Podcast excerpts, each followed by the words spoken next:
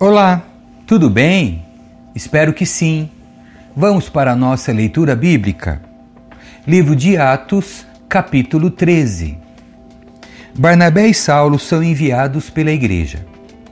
Entre os profetas e mestres da igreja de Antioquia da Síria estava Barnabé e Simeão, chamado Negro, Lúcio de Cirene, Manaém, que tinha sido criado com o rei Herodes Antipas, e Saulo Certo dia, enquanto adoravam o Senhor e jejuavam, o Espírito Santo disse: Separem Barnabé e Saulo para realizarem o trabalho para o qual os chamei.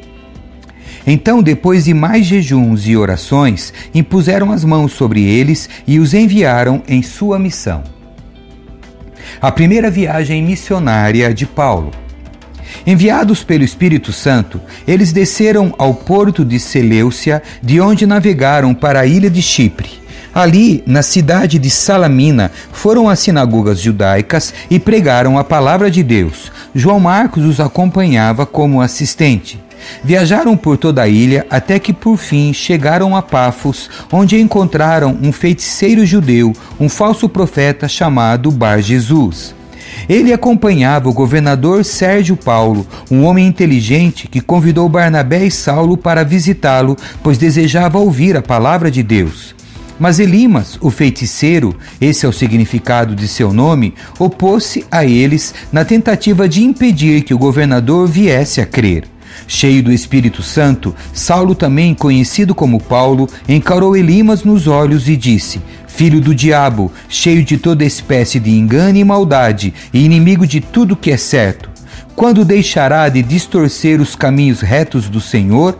Preste atenção, pois o Senhor colocou a mão sobre você para castigá-lo, e você ficará cego, sem conseguir ver a luz do sol por algum tempo. No mesmo instante, neblina e escuridão cobriram-lhe os olhos e ele começou a tatear, suplicando que alguém o tomasse pela mão e o guiasse. Quando o governador viu o que havia acontecido, creu, muito admirado com o ensino a respeito do Senhor. Paulo e Barnabé em Antioquia da Psídia. Paulo e seus companheiros saíram de Pafos no navio e foram a Panfilha, onde aportaram em Perge. Ali, João Marcos os deixou e voltou para Jerusalém. Paulo e Barnabé prosseguiram para o interior até Antioquia da Pisídia. No sábado foram à sinagoga.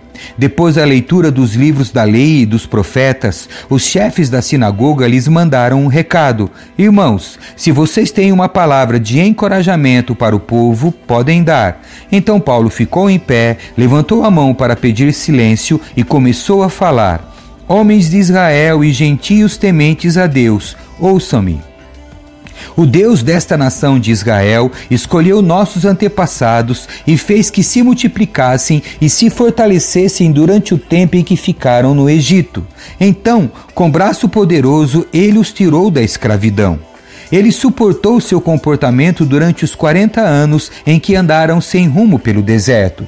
Destruiu sete nações em Canaã e deu seu território a Israel como herança. Tudo isso levou cerca de 450 anos. Depois, Deus lhes deu juízes para governá-los até o tempo do profeta Samuel.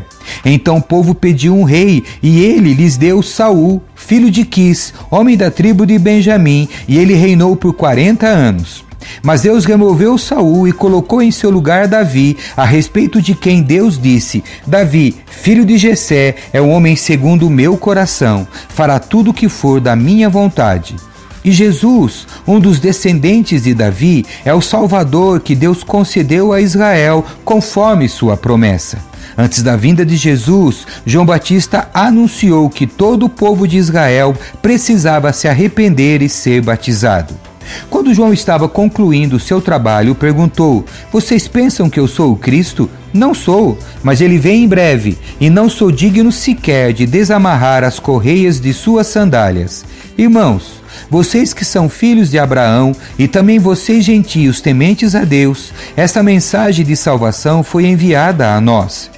O povo de Jerusalém e seus líderes não reconheceram que Jesus era aquele a respeito de quem os profetas haviam falado.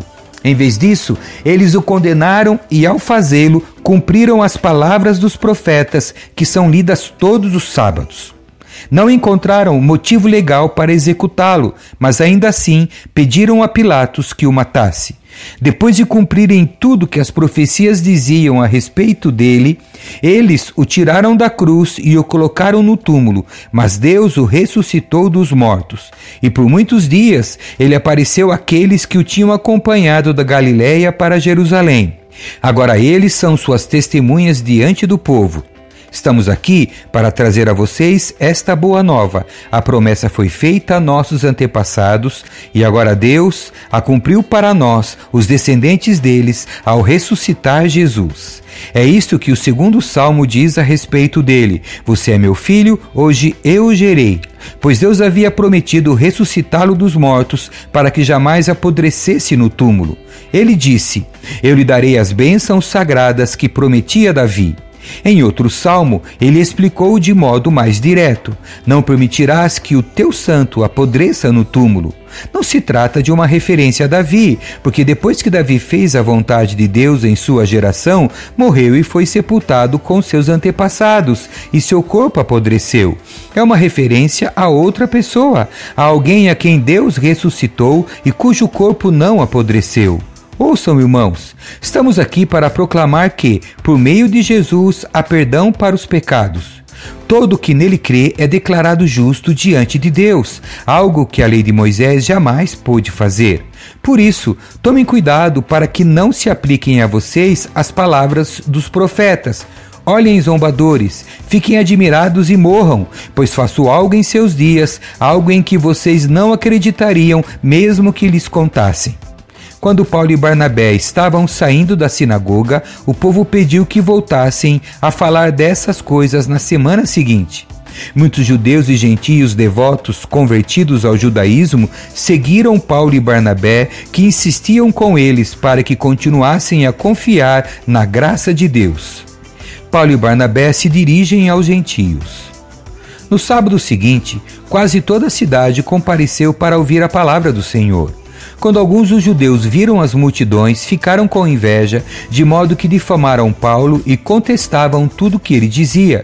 Então Paulo e Barnabé se pronunciaram corajosamente, dizendo: Era necessário que pregássemos a palavra de Deus primeiro a vocês, judeus mas, uma vez que vocês a rejeitaram e não se consideraram dignos da vida eterna, agora vamos oferecê-la aos gentios. Pois foi isso que o Senhor nos ordenou quando disse: Fiz de você uma luz para os gentios, para levar a salvação até os lugares mais distantes da terra.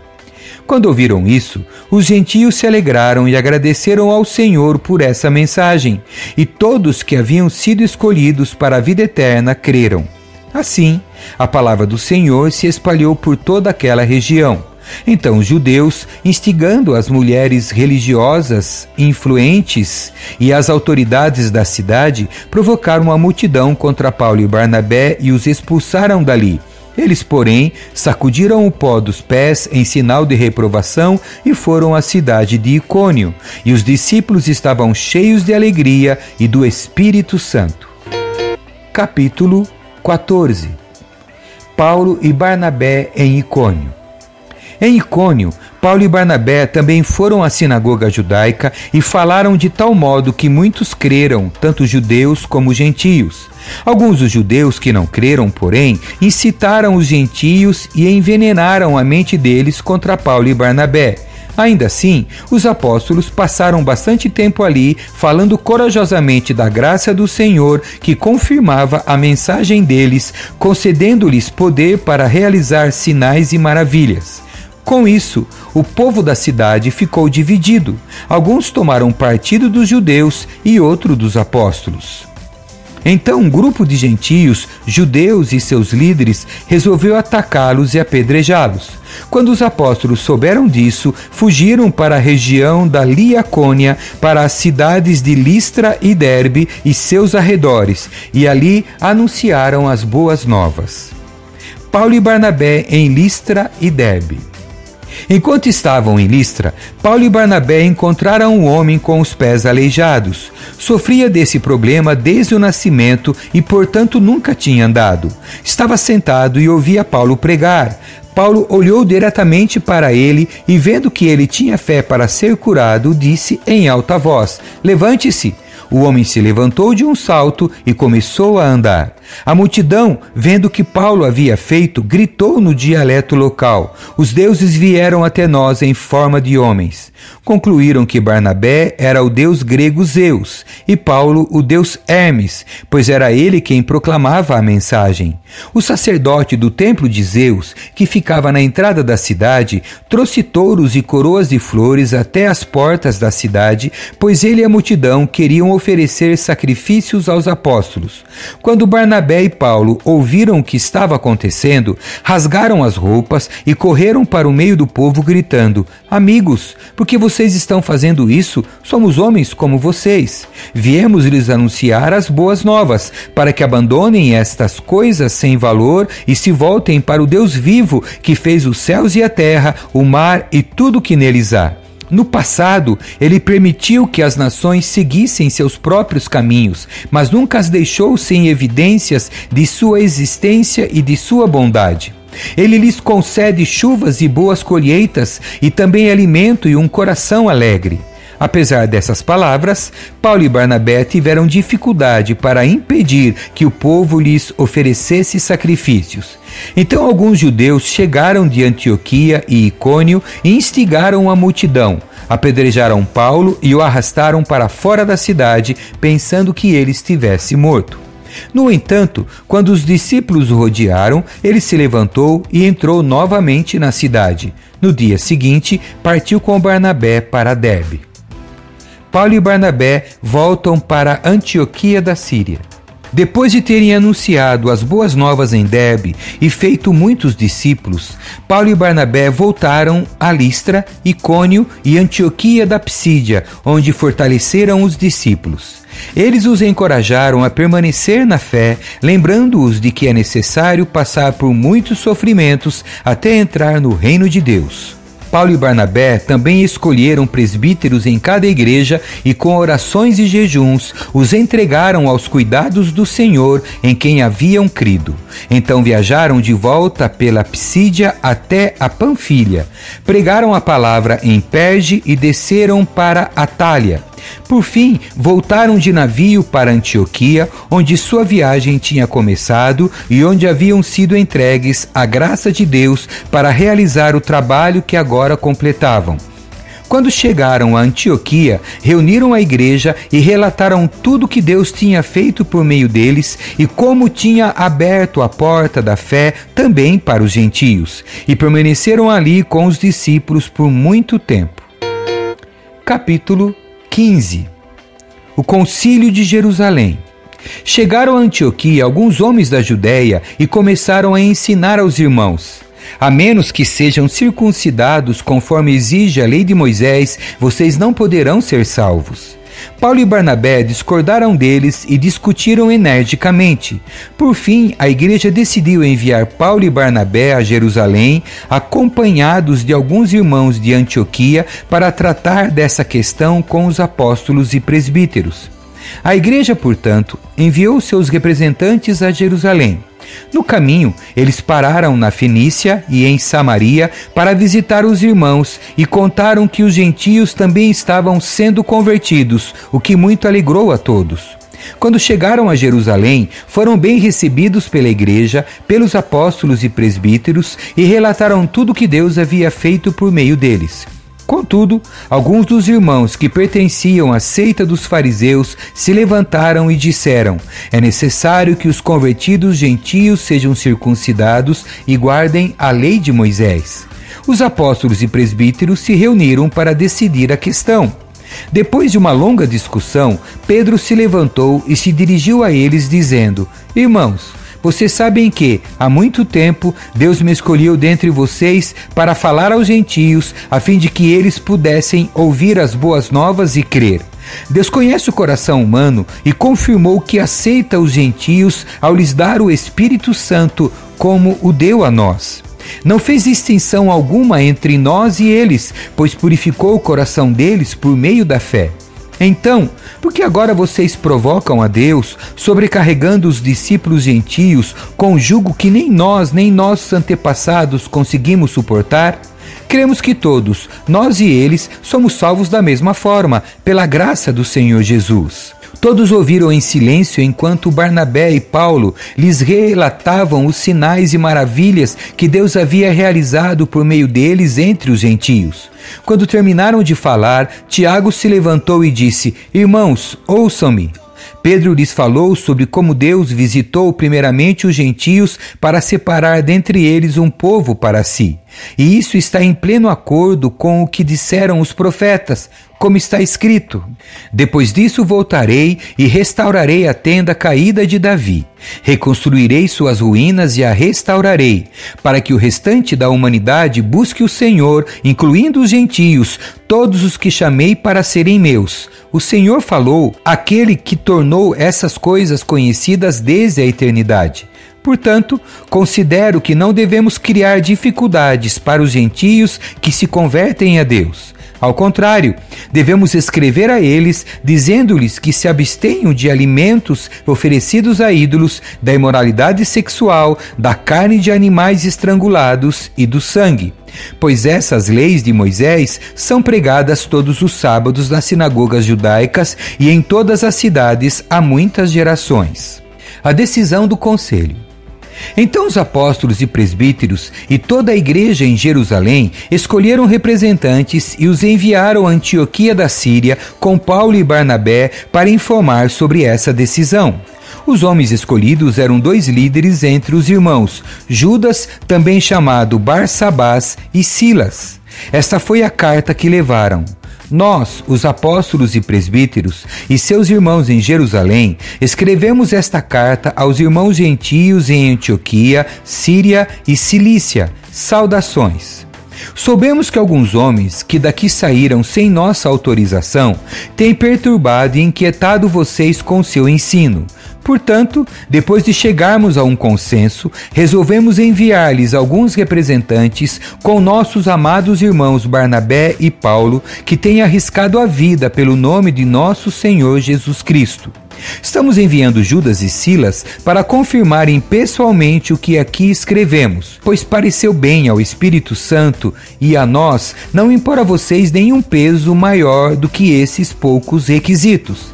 Abstenham-se de comer alimentos oferecidos a ídolos, de consumir o sangue ou a carne de animais estrangulados e de praticar a imoralidade sexual. Farão muito bem se evitarem essas coisas, que tudo lhes vá bem.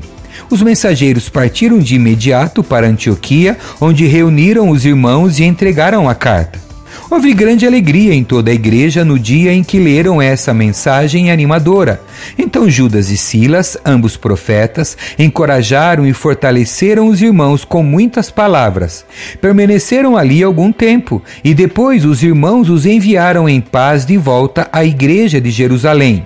Silas, porém, resolveu permanecer ali. Paulo e Barnabé ficaram em Antioquia. Eles e muitos outros ensinavam e pregavam a palavra do Senhor naquela cidade. Paulo e Barnabé se separam. Algum tempo depois, Paulo disse a Barnabé: Voltemos para visitar cada uma das cidades onde pregamos a palavra do Senhor, para ver como os irmãos estão indo. Barnabé queria levar João Marcos, mas Paulo se opôs, pois João Marcos tinha se separado deles na Panfilha, não prosseguindo com eles no trabalho. O desentendimento entre eles foi tão grave que os dois se separaram. Barnabé levou João Marcos e navegou para Chipre. Paulo escolheu Silas e partiu, e os irmãos os entregaram ao cuidado gracioso do Senhor. Então ele viajou por toda a Síria e Cilícia, fortalecendo as igrejas de lá. Amém. Que Deus abençoe a sua leitura. Tchau.